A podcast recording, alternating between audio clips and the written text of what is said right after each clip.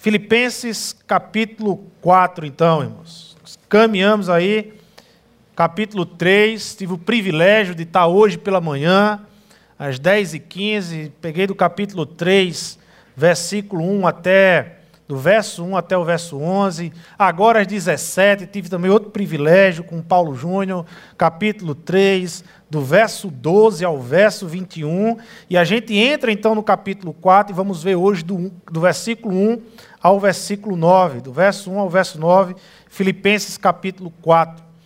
Nós estamos caminhando para o final da carta de Filipenses, né? essa jornada do ser feliz em Filipenses. E a essa altura, Paulo já havia feito uh, uma exposição séria do Evangelho de Cristo. Paulo já havia apresentado uh, seu exemplo na busca apaixonada por viver este Evangelho, as suas convicções do Evangelho, uh, o como essas convicções transformaram a sua vida, mudaram o seu pensamento, a sua forma de se relacionar com este mundo, a sua forma de, de esperança nesse mundo mudou. Agora ele não tem mais a esperança nesse mundo, mas uma esperança totalmente em Cristo Jesus. E ele traz essa convicção toda, essa palavra muito forte no capítulo 1. Também vimos no capítulo 2 Paulo falando dos, do grande exemplo que é Jesus Cristo a, a Jesus como esse grande exemplo de, de, de vida cristã, de servir, de servo, de como nós precisamos desenvolver nossa caminhada cristã a partir de Jesus. Paulo vai então expor isso lá em Filipenses capítulo 2, do 5 ao 11. Paulo também vai continuando no capítulo 2, expondo a questão de Timóteo, Epafrodito, dando exemplos além de Jesus, porque possa ser que alguém é, entenda que, ah, mas é Jesus, ele é Deus, ele pode, ele consegue viver isso, mas logo depois Paulo vai falar de Timóteo, logo depois Paulo vai falar de Epafrodito, e Paulo vai falar dele mesmo, como exemplos de pessoas comuns, de pessoas normais, que têm suas lutas, que têm suas dificuldades, mas que conseguem viver totalmente, que conseguem viver de uma forma muito plena com o Evangelho Evangelho, muito sadio com o Evangelho, caminhando com Jesus Cristo. No capítulo 3, então, Paulo começa a apresentar alguns conflitos, Paulo começa a apresentar é, é, alguns pontos que podem ser prejudiciais à nossa caminhada cristã, algumas observações que nós temos que a, a prestar atenção na nossa caminhada cristã. Né? E ele chega no capítulo 4 também, que ele vai fazer uma, uma, apresentação de algo muito perigoso na nossa caminhada cristã e que muitas vezes nós não conseguimos desenvolver isso. Muitas vezes nós não conseguimos desenvolver essa caminhada, muitas vezes nós não conseguimos desenvolver ah, uma vida satisfeita em Jesus Cristo, plena em Jesus Cristo, satisfeita em Deus. Muitas vezes nós nos pegamos insatisfeitos, muitas vezes nós nos pegamos muito tristes, ah, nós nos pegamos muitas vezes sem esperança. E, e, e, desde o capítulo 3, Paulo vai pontuando alguns obstáculos, alguns inimigos da nossa fé e que nós precisamos ter atenção. E aqui no capítulo 4 também. Aqui no capítulo 4 também. Eu separei algumas citações de Paulo dentro do capítulo 1 até o capítulo 3. Veja só como você, você percebe como Paulo era um homem de convicção na sua fé. Como você percebe como Paulo era um homem a, a, plenamente satisfeito em Jesus Cristo, ele sabia quem era Jesus e, e, e como o que Deus era para ele. Filipenses 1, 21. Porque para mim o viver é Cristo e o morrer é ganho. Olha só. Filipenses 2, 10 e 11. Para que ao nome de Jesus se dobre todo o joelho dos, dos que estão nos céus e na terra e debaixo da terra, e toda língua confesse que Jesus Cristo é Senhor, para a glória de Deus Pai. Ah, Filipenses 3, do 20 ao 21, 20 e 21. Mas a nossa cidade está nos céus, de onde também esperamos o Salvador, o Senhor Jesus Cristo, que transformará o nosso corpo abatido para ser conforme o seu corpo glorioso, segundo o seu eficaz poder de sujeitar também a si todas as coisas. Você percebe como Paulo ele, ele, vivia, ele vivia sobre essa convicção. Ele vivia nessa certeza. E essa convicção, essa certeza, fazia de Paulo, mesmo preso, mesmo em situações a, a, totalmente adversas da vida, fazia de Paulo um homem feliz. Um homem que finalmente se encontrou. Eu, eu sei quem eu sou. Eu agora consigo ler o mundo. Eu, eu, eu entendo como é o mundo, a lógica do mundo, Porque eu estou no mundo? Para que, para que Deus quer que eu esteja no mundo? Qual é a minha missão? Aquilo que deixa o homem feliz é quando ele entende sobre ele mesmo. É quando ele não tem mais nenhuma dúvida quem ele é, o que é que ele está fazendo, para que ele está fazendo e para onde ele vai. Quando a gente sabe essa certeza, quando a gente tem essa certeza e essa convicção, por mais que na caminhada a gente vá passar por, por, por momentos, por circunstâncias adversas, mas a gente está feliz, a gente está encontrado, a gente não está perdido. Não, não são as circunstâncias que me fazem estar perdido, porque eu já me achei. Em Cristo eu me achei. Eu sei quem eu sou. Eu sei o porquê eu estou aqui na terra. Eu sei qual é a proposta de Deus para mim e sei para onde eu vou. Eu, eu, sei como é que vai ser minha eternidade. Eu ainda não estou vivendo essa eternidade futura, mas eu sei. Eu, tenho convicção nisso. O que é que pode me abalar?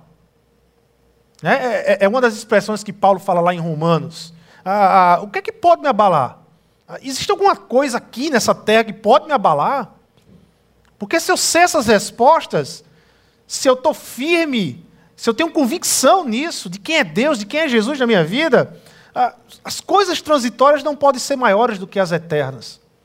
O que é transitório não pode pautar a minha vida, além do que é eterno. É isso que Paulo está dizendo. Então a gente faz algumas perguntas diante da, dessas convicções, né? O que é que pode tirar a alegria o que é que pode fazer de duas líderes, duas irmãs na igreja, agora viver em pé de guerra? Porque Paulo está falando para a igreja de Filipos. Paulo não está falando para é, pessoas não cristãs. Paulo não está escrevendo para pessoas que ainda não encontraram Jesus Cristo. Não, Paulo está falando de pessoas que têm o Espírito Santo de Deus, que já encontraram Jesus, que já foram impactadas pelo Evangelho, que participam até na cooperação do Evangelho no início, que, que, que pregavam o Evangelho, que caminhavam tão bem com Deus na caminhada, ah, que se desenvolvia tão bem com Deus, mas de repente alguma coisa aconteceu nessa igreja, e Paulo está falando para essa igreja. Cristãos, homens, mulheres de Deus, que na caminhada perderam a alegria do Evangelho. Perderam o foco no Evangelho. Perderam o alvo. Estão andando em outros caminhos que não é o Evangelho. Então, Paulo ele vai falar aqui, Filipenses capítulo 4, a partir do verso 1. A partir do verso 1 até o 9. Portanto, meus irmãos, a quem amo e de quem tenho saudade, ah, lembra que Paulo está em Roma, preso.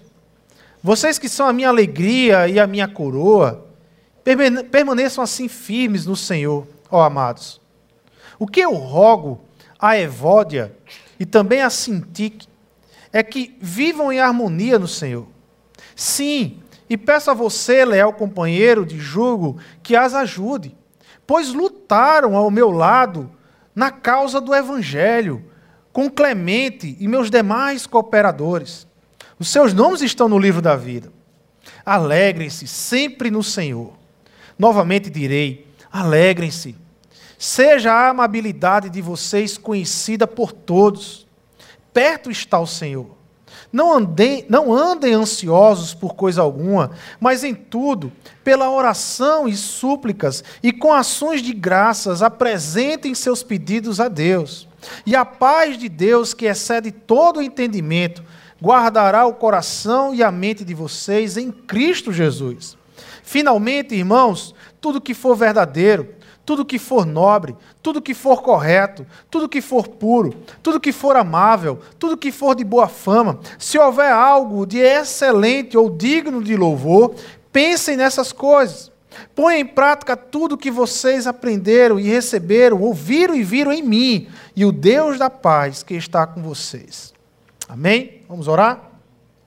Senhor Deus e Pai, nós queremos te agradecer já por tudo que já vivemos essa noite, a ceia, os louvores, e te pedir agora na tua palavra que ilumina nossa mente, prepara nossa mente, para podermos compreendermos, discernirmos e também o nosso coração, para que a tua palavra desça ao nosso coração e que a gente a coloque em prática.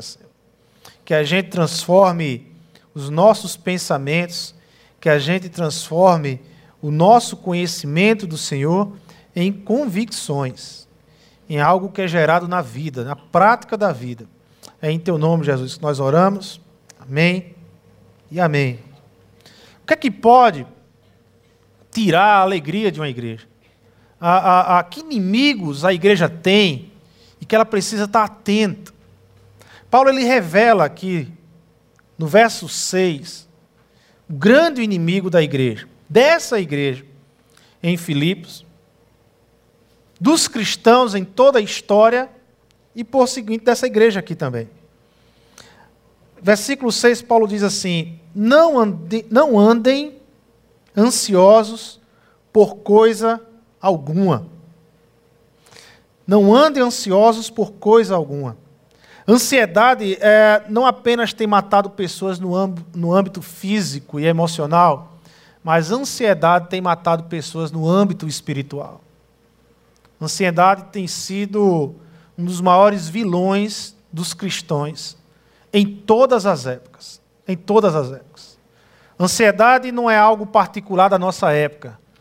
Ansiedade já se tinha no período de Paulo, a ponto de Paulo escrever aos filipenses e dizer: não andem ansiosos por coisa alguma. Parem com essa ansiedade. Parem com essa ansiedade.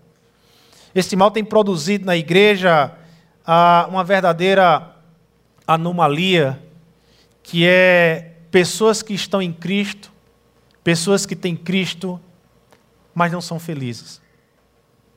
É, é, é, é algo, talvez a gente não perceba, mas é algo tão absurdo, irmãos tão absurdos, ao ponto de que Paulo ele, ele, ele escreve essa carta porque ele percebe que a igreja de Filipos, ele não, a igreja parou de apresentar o evangelho. A, a, pessoas ansiosas vivem travadas ou pelo medo ou pela incerteza da vida, elas elas têm a tendência de esquecer quem é Deus esquecer quem é Jesus, de esquecer a obra de Jesus Cristo na vida delas. Elas têm a tendência de viver o, o momento, a ansiedade, é tomada da ansiedade de uma forma tal que elas simplesmente não entendem mais o que veio da cruz do Calvário, ela não entende mais o que é a eternidade na vida dela, ela não entende mais a presença de Deus na vida dela, ela não entende, ela não enxerga mais a ação de Deus na vida dela. Essa pessoa ela deixa de glorificar o nome de Deus, essa pessoa ela deixa de apresentar Jesus Cristo aqui na terra. Essa pessoa perde a, a, toda a ideia de ser sal e luz, de apresentar o Evangelho aqui na terra. E Paulo, então, ele escreve preocupadíssimo, preocupadíssimo com essa igreja, por estar vivendo esse tempo de ansiedade, motivo de grande preocupação. O que é né, ansiedade aqui nesse contexto aqui? O que é ansiedade? quando Paulo cita aqui. Essa palavra grega aqui para ansiedade, a ideia dessa palavra grega aqui para ansiedade é a ideia de uma pessoa que é atraído para diferentes direções. É uma pessoa dividida. Ela está querendo caminhar em diferentes direções. Ah, uma hora, a nossa esperança, que é Jesus Cristo, ela nos puxa para um lado, mas os nossos medos, elas nos puxam para outro. E aí nós ficamos divididos. Nós ficamos nessa tensão de vida insuportável, que é essa divisão. Uma hora eu olho para Jesus e Jesus passa a ser minha esperança, mas ao mesmo tempo eu olho para o meu medo, eu me apego ao meu medo e eu me travo e eu não consigo mais caminhar e eu não consigo mais me desenvolver na caminhada cristã. Ah, quando ficamos ansiosos, nos sentimos apertados estrangulados, é um sentimento, é um aperto no peito, é um medo. Isso gera sintomas no físico também. Né? Há pessoas que têm dores de cabeça, no pescoço, no estômago. Afeta a questão da digestão, afeta raciocínio. Ou seja, a ansiedade ela afeta tudo.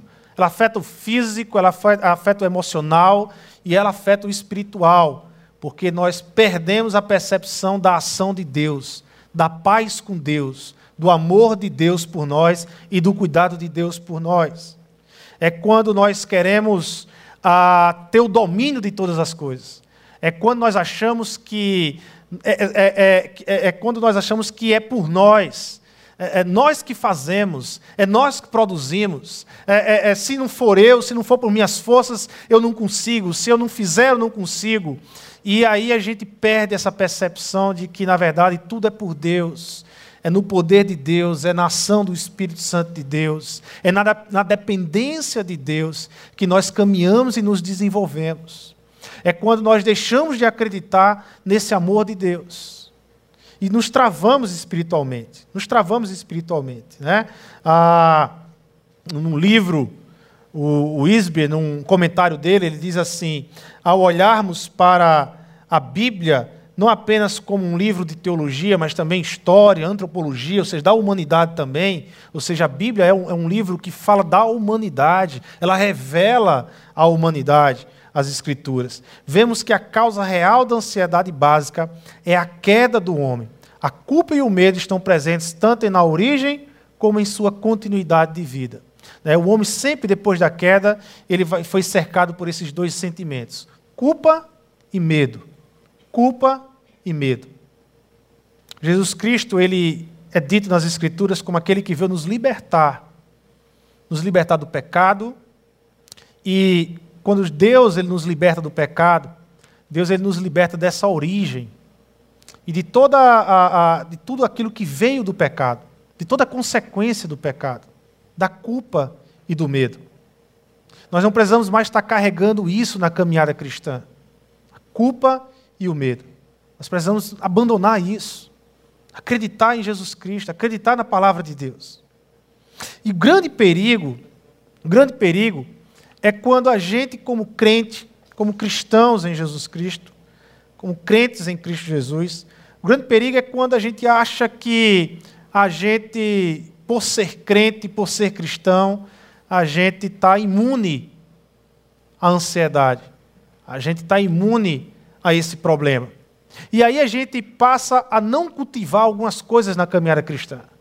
Nós achamos que a caminhada cristã é, de repente, Deus me salvou, eu creio em Jesus Cristo e pronto. Todas as coisas vão se resolver num passo de mágica. Aquela ideia de que Jesus, é, ele veio e Jesus, ele é a solução para os meus problemas. Mas aí quando você vai para a vida real, quando você começa a encarar a vida real, aí você começa a perceber que os problemas não acabaram. Você começa a perceber que os problemas continuam. Você começa a perceber que a fragilidade humana, a, o ser humano, ele continua frágil. E por ele continuar frágil, você começa então a perceber que ao seu redor você tem situações críticas.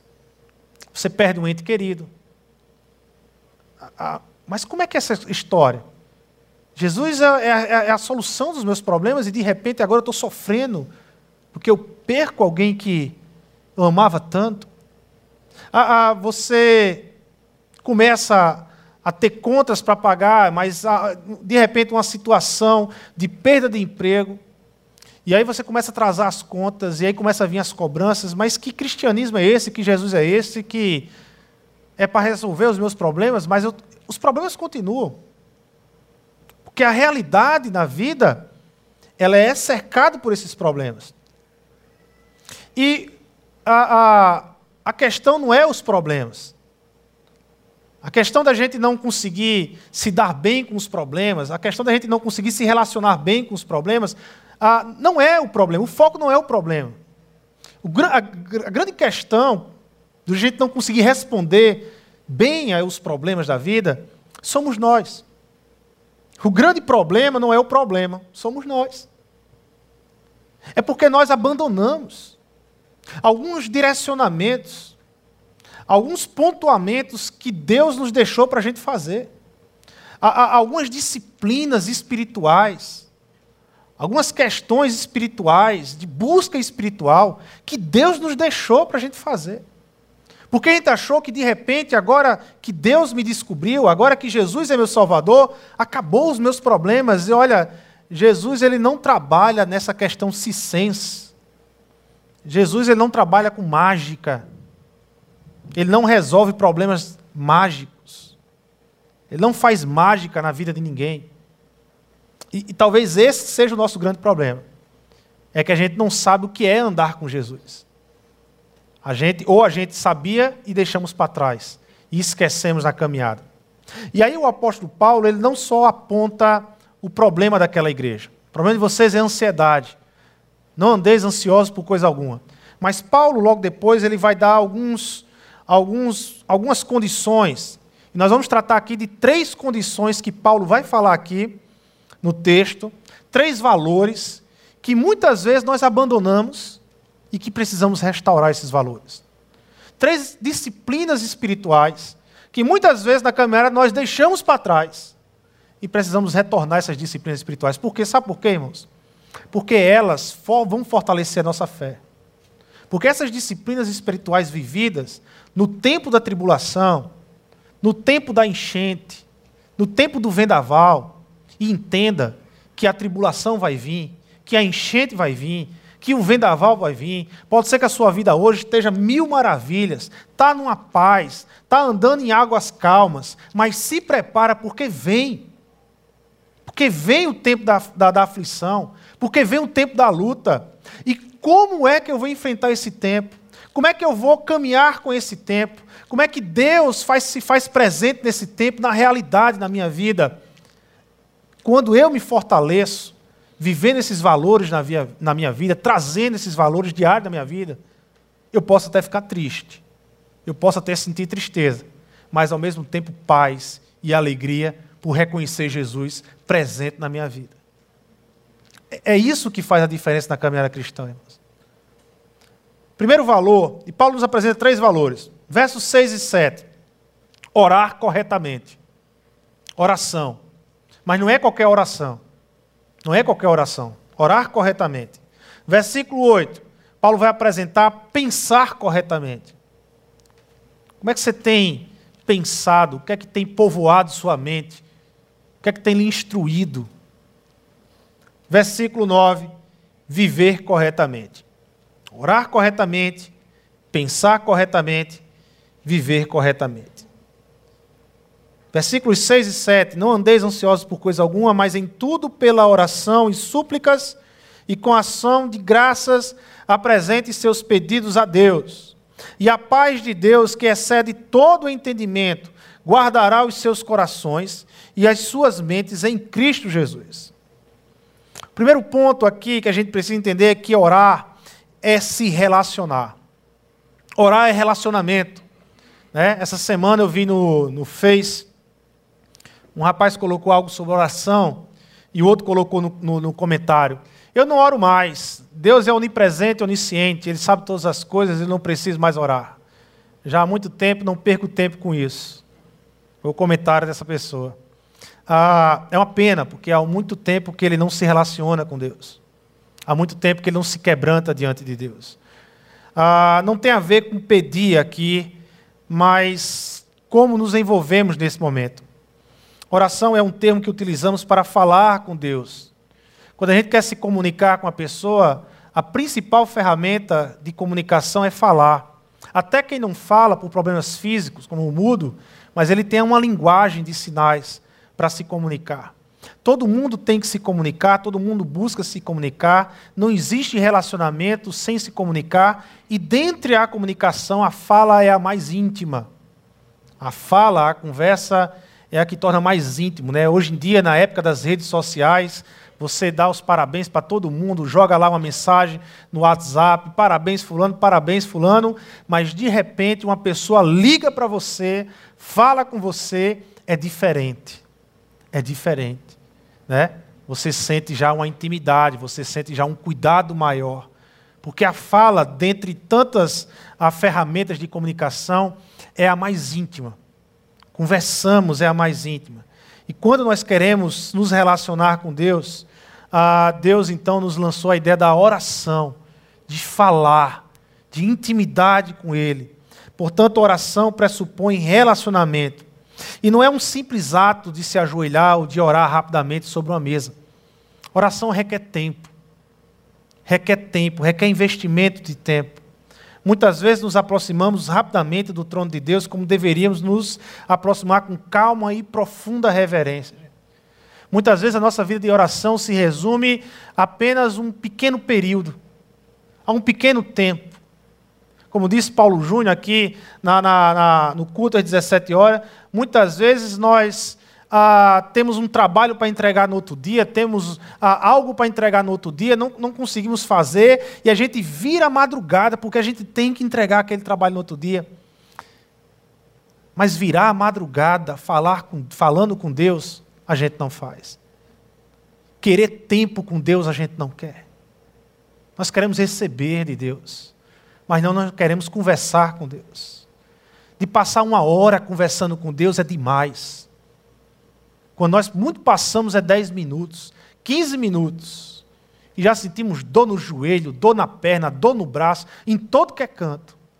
Porque, sabe por quê, irmãos? Porque nós perdemos o gosto de falar com Deus. Nós perdemos o quanto é gostoso falar com o Pai.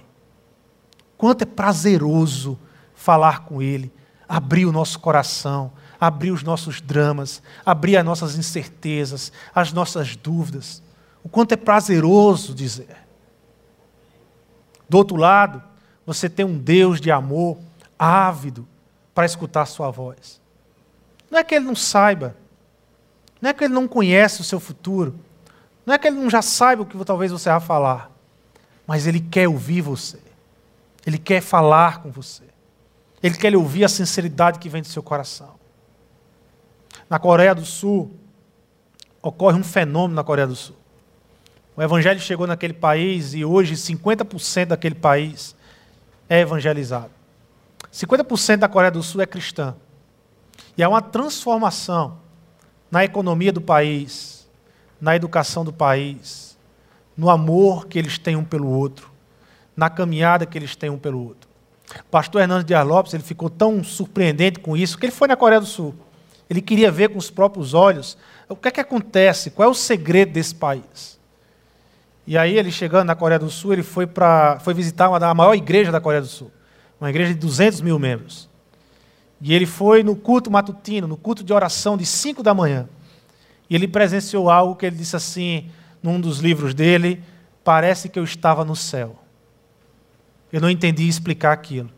É só vivendo. De repente ele estava no meio de 50 mil pessoas, de joelhos dobrados, no mais absoluto silêncio, falando com Deus. Falando com Deus. Uma igreja que ora pela sua nação, que entrega a sua nação todos os dias na mão do Senhor. Um povo que ama falar com Deus. Ele conta, entre muitas histórias, ele conta a história do pastor titular dessa igreja, que certamente o primeiro, certa vez o primeiro ministro da Coreia do Sul quis falar com ele sobre um problema social que estava acontecendo. E ligou para ele, e a secretária atendeu, e ele disse: Olha, eu quero falar com o pastor fulano tal. E a secretária disse: Olha, ele não pode falar com o senhor agora. Como não? Aqui é o primeiro ministro da Coreia do Sul. Ele disse: É, mas ele está falando com alguém mais importante que o senhor. Ele está falando com o dono da Coreia do Sul. Quem é o dono da Coreia do Sul? Eu sou, aqui eu sou o primeiro-ministro. Ele está falando com Deus. E quando ele está falando com Deus, ninguém pode importá-lo. Né? É, é o valor que ele lança para aquela igreja. Falar com Deus, caminhar com Deus, não tem preço. Não existe algo nessa terra maior, privilégio maior, de você poder dizer: Eu sou filho de Deus. Eu caminho com Deus. Eu ando com Deus. Mas Paulo ele não fala só de orar aqui. Ele fala de oração, mas ele fala de oração e súplicas. A ideia de súplica é de uma oração sincera. A ideia de súplica é, é de você gritar a Deus. É, é de você parar de ficar querendo se mascarar com Deus. Sabe, você parar com essa coisa de, ah, eu, eu vou falar com Deus, Senhor Deus Todo-Poderoso dos céus e da terra, que estou em tua presença, porque eu tenho vivido em tua presença. Não para com isso. A ideia de súplica, a ideia é grita o que é que está apertando o teu calo, fala com ele o que é que está doendo, porque ele sabe. Fala com ele, seja sincero. Que tipo de imagem você quer apresentar para Deus? Talvez essa pergunta, que tipo de imagem você quer que Deus tenha de você? Essa pergunta talvez seja tentadora para a gente cair na, na, na, nessa ideia de vivermos, em vez de vivermos uma liberdade em Cristo Jesus, vivermos presos na tentação de, trans, de, de passar uma imagem que nós não somos. Seja sincero. Fala da luta que você está passando. Fala do momento difícil que você está passando. Olha o exemplo de Jesus Cristo.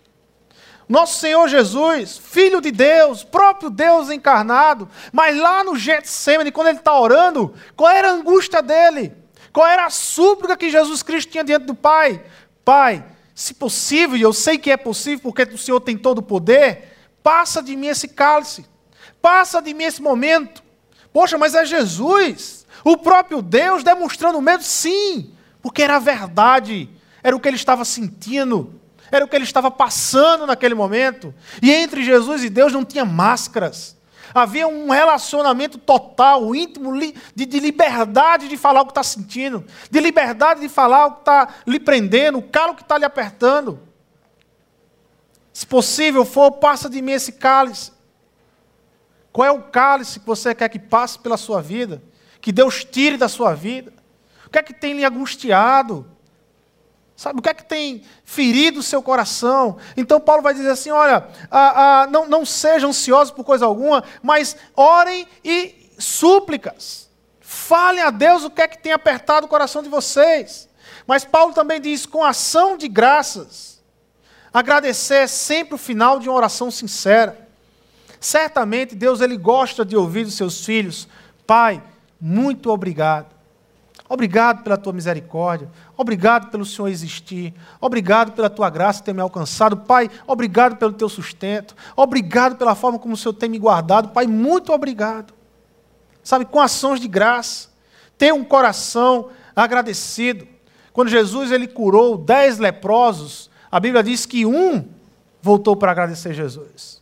Um voltou para agradecer Jesus. Ah, eu acredito que ainda fazemos essa pergunta hoje. Quantos voltam para agradecer e reconhecer quem é Deus? Quantos voltam para agradecer o que Deus tem feito na sua vida? Quantos dobram o joelho para ser gratos a Deus? Quantos fazem oração de agradecimento ao Senhor pelo que Ele é, pelo que Ele faz em nossas vidas, pelo sustento, independente das circunstâncias, mas reconhecer quem é Jesus em nossas vidas? Somos muito rápidos a impedir mas somos muito tardios em agradecer. A oração, oração verdadeira, ela não nasce da noite para o dia. A oração verdadeira não nasce da noite para o dia. Se repararmos, até chegarmos aqui, até chegarmos no capítulo 4 de Filipenses, a Paulo ele nos apresenta uma disposição correta. Veja sua caminhada. Quem tem determinação de Filipenses 1, quem vive a determinação do capítulo 1 de Filipenses, é capaz de oferecer adoração, se dispor a estar com Deus em oração. Quem tem a submissão de Filipenses 2 é capaz de apresentar súplicas, de ser sincero, de ser humilde e reconhecer que é, a, a, é fraco e depende do poder de Deus. Quem tem a disposição espiritual de Filipenses 3 é capaz de dar graças a Deus. Oração é uma ação que conecta a vida de Deus.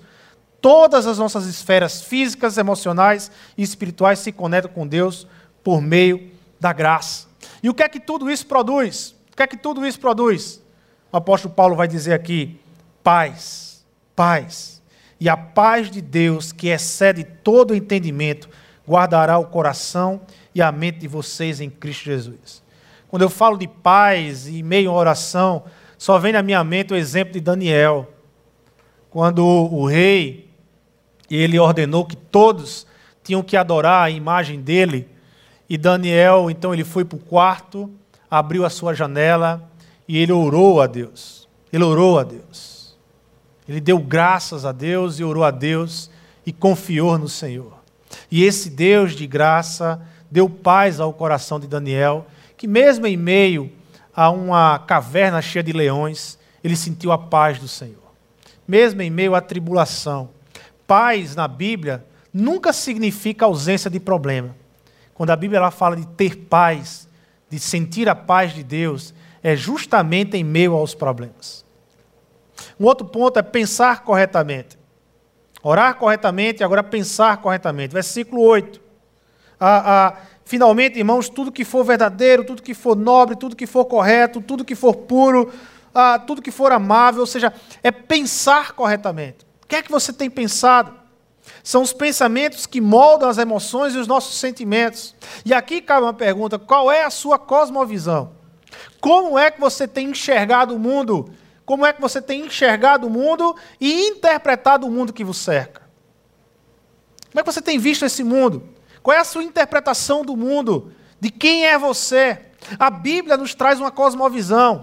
A Bíblia nos dá uma forma da gente enxergar o mundo da gente olhar o mundo a partir da lente de Deus, a partir da perspectiva de Deus, de uma cosmovisão bíblica, de uma cosmovisão cristã para esse mundo.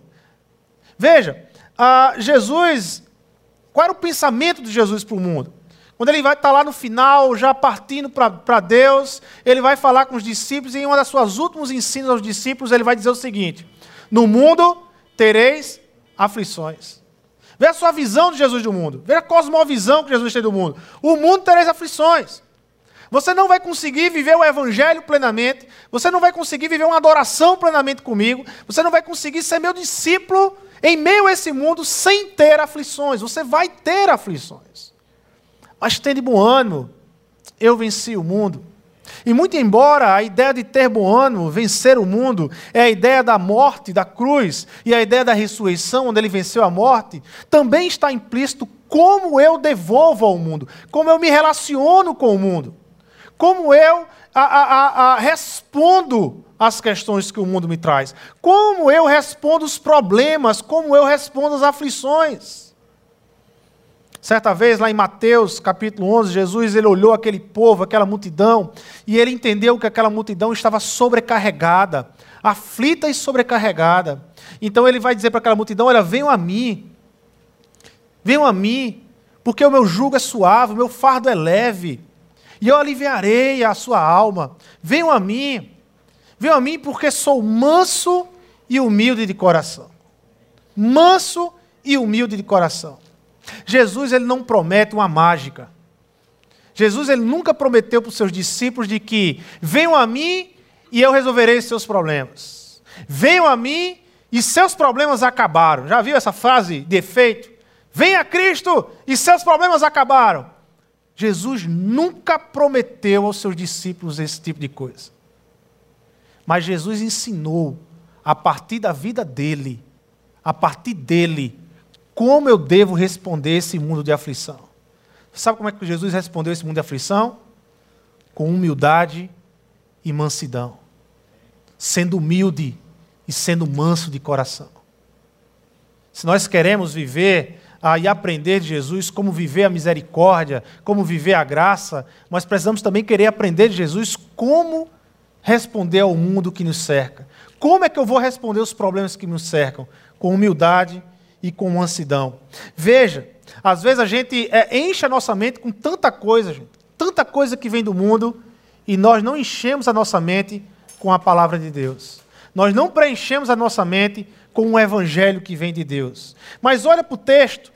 Finalmente, irmãos, tudo que for verdadeiro, tudo que for nobre, tudo que for correto, tudo que for puro, tudo que for amável, tudo que for de boa fama, se houver algo de excelente ou digno de louvor, pense nessas coisas. Enche a sua mente com isso. O que é que se encaixa nessas qualificações? Amável, verdadeiro, excelente, digno de louvor. O que é que se encaixa correto? O Evangelho. O Evangelho é tudo isso. Por que nós não preenchemos a nossa mente com o Evangelho? Por que nós não preenchemos a nossa mente com o Evangelho, com as verdades que vêm do Evangelho? Um Evangelho que diz que o Deus Criador, que criou todas as coisas, Ele não abandonou a sua criação. Mas quando a sua criação decidiu abandoná-lo, viver de uma forma totalmente independente dele, Deus já tinha um plano de resgate à criação perdida. Esse Deus de amor que nos apresenta Jesus Cristo, Ele mesmo que vem, encarna, que invade a nossa história, que se limita num corpo humano por amor de nós, que deixa a sua glória por amor de nós, que vai à cruz do Calvário, que morre, porque é feito justiça de Deus na cruz, porque o sangue verte na cruz, o único sangue que poderia pagar os nossos pecados, um sangue eterno, um sangue de um justo, de um Deus que venceu a morte e ao terceiro dia ressuscitou. E pegou tudo isso e nos trouxe em graça, em amor. Nos deu para vivermos a realidade. Não a realidade de filósofos, não a realidade de pessoas caídas, de Nietzsche, a, a, a, de Sartre, de realidade de pessoas caídas, de mentes caídas, mas uma realidade do Criador, uma realidade de Deus. De Deus o Criador? Por que não confiar nessas verdades? Por que não começar a confiar de que é real? A vida com Deus é real, o ensino de Deus é real, a história de Deus é real. Por que não confiar? Por que não tornar todo o Evangelho, toda essa história, em convicções? Mas para isso, nós precisamos da prática de estar constantemente preenchendo as nossas mentes com as verdades de Deus. Com as verdades de Deus. Terceiro e último ponto: viver corretamente. Orar corretamente, pensar corretamente, mas nós precisamos viver corretamente. Tudo que vocês aprenderam, receberam, versículo 9: receberam, ouviram e viram em mim, ponham-no em prática e o Deus da paz estará com vocês. É preciso pôr em prática não é possível separarmos atos exteriores de atitudes interiores. Nós precisamos pôr em prática. Aprender. Né? Gostamos muito das coisas mastigadas. Ah, não é apenas uma cultura brasileira, eu acredito que é uma cultura mundial. Vivemos o tempo dos fast foods, comida rápida, das palavras cortadas nas redes sociais, do ficar, não mais um namoro, dos livros que tem cinco pontos para isso, oito pontos para aquilo, dez pontos para o seu casamento feliz. Né? A, a, a gente gosta de coisa mastigada, de coisa. Quanto mais resumida, melhor. Mas só que não dá para ser assim com Deus. Não dá para ser assim com Deus. Não dá para resumir Deus. Não dá para querer resumir o nosso relacionamento com Deus. A gente tem que jogar fora essa cultura rápida, essa cultura artificial e começar a entender que com Deus tem que ser profundo. As águas, quando você bebe em águas rasas, você bebe água quente. Mas se você cavar e cavar e beber da água mais profunda, a água é mais geladinha e mais gostosa. Assim é, é conhecer a Deus. Quando você tem um conhecimento superficial, já é bacana, mas você não tem nem ideia do que é cavar mais, cavar mais, cavar mais e cada vez mais conhecer a profundeza de Deus. Como esse Deus é profundo, infinito, eterno em conhecimento. É por isso que Paulo nessa carta vai dizer: Eu troco tudo, considero tudo como perda para obter o pleno conhecimento em Jesus Cristo não há algo mais gostoso. Receber, não basta só conhecer. Paulo também vai dizer que, olha, receberam tudo que vocês aprenderam, mas que vocês receberam. É a atitude de ter o conhecimento, de deter o conhecimento, de refletir o conhecimento e agora praticar o conhecimento.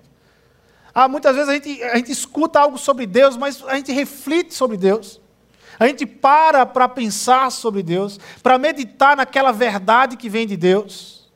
Ouvir né? aquilo que vocês ouviram e viram em mim, ou seja, a ideia da prática, de como a, a, os filipenses não apenas receberam o ensino de Paulo, a, não apenas receberam o conhecimento que veio de Paulo, mas eles viram em Paulo. Paulo era o próprio exemplo de vida. Próprio exemplo.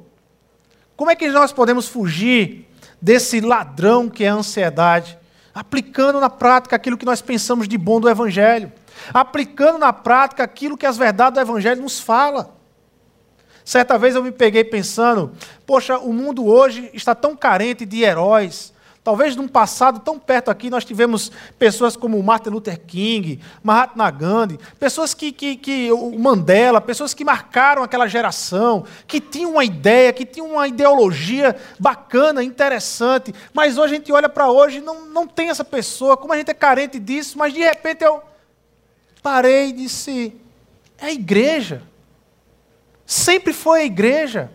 A resposta para as aflições, a resposta para o mundo caído, sempre foi a igreja que tem. Nós temos o Evangelho.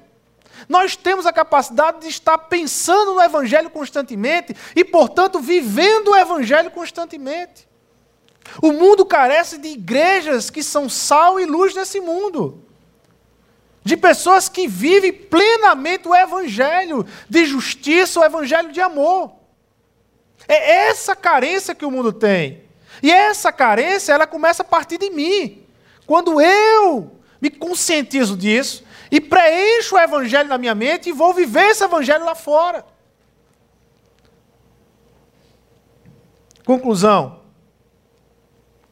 Orar corretamente, pensar corretamente e viver corretamente, essas são as condições para se ter segurança e paz, vencendo a tentadora pressão de vivermos ansiosos capítulo 4 de Filipenses, faz, ele é o capítulo da paz do Novo Testamento. Fala de paz no Novo Testamento. É interessante que o capítulo 4 de Tiago é o capítulo da guerra. Um é o capítulo da paz, o outro é o capítulo da guerra, o capítulo 4. Não darmos para vivermos divididos.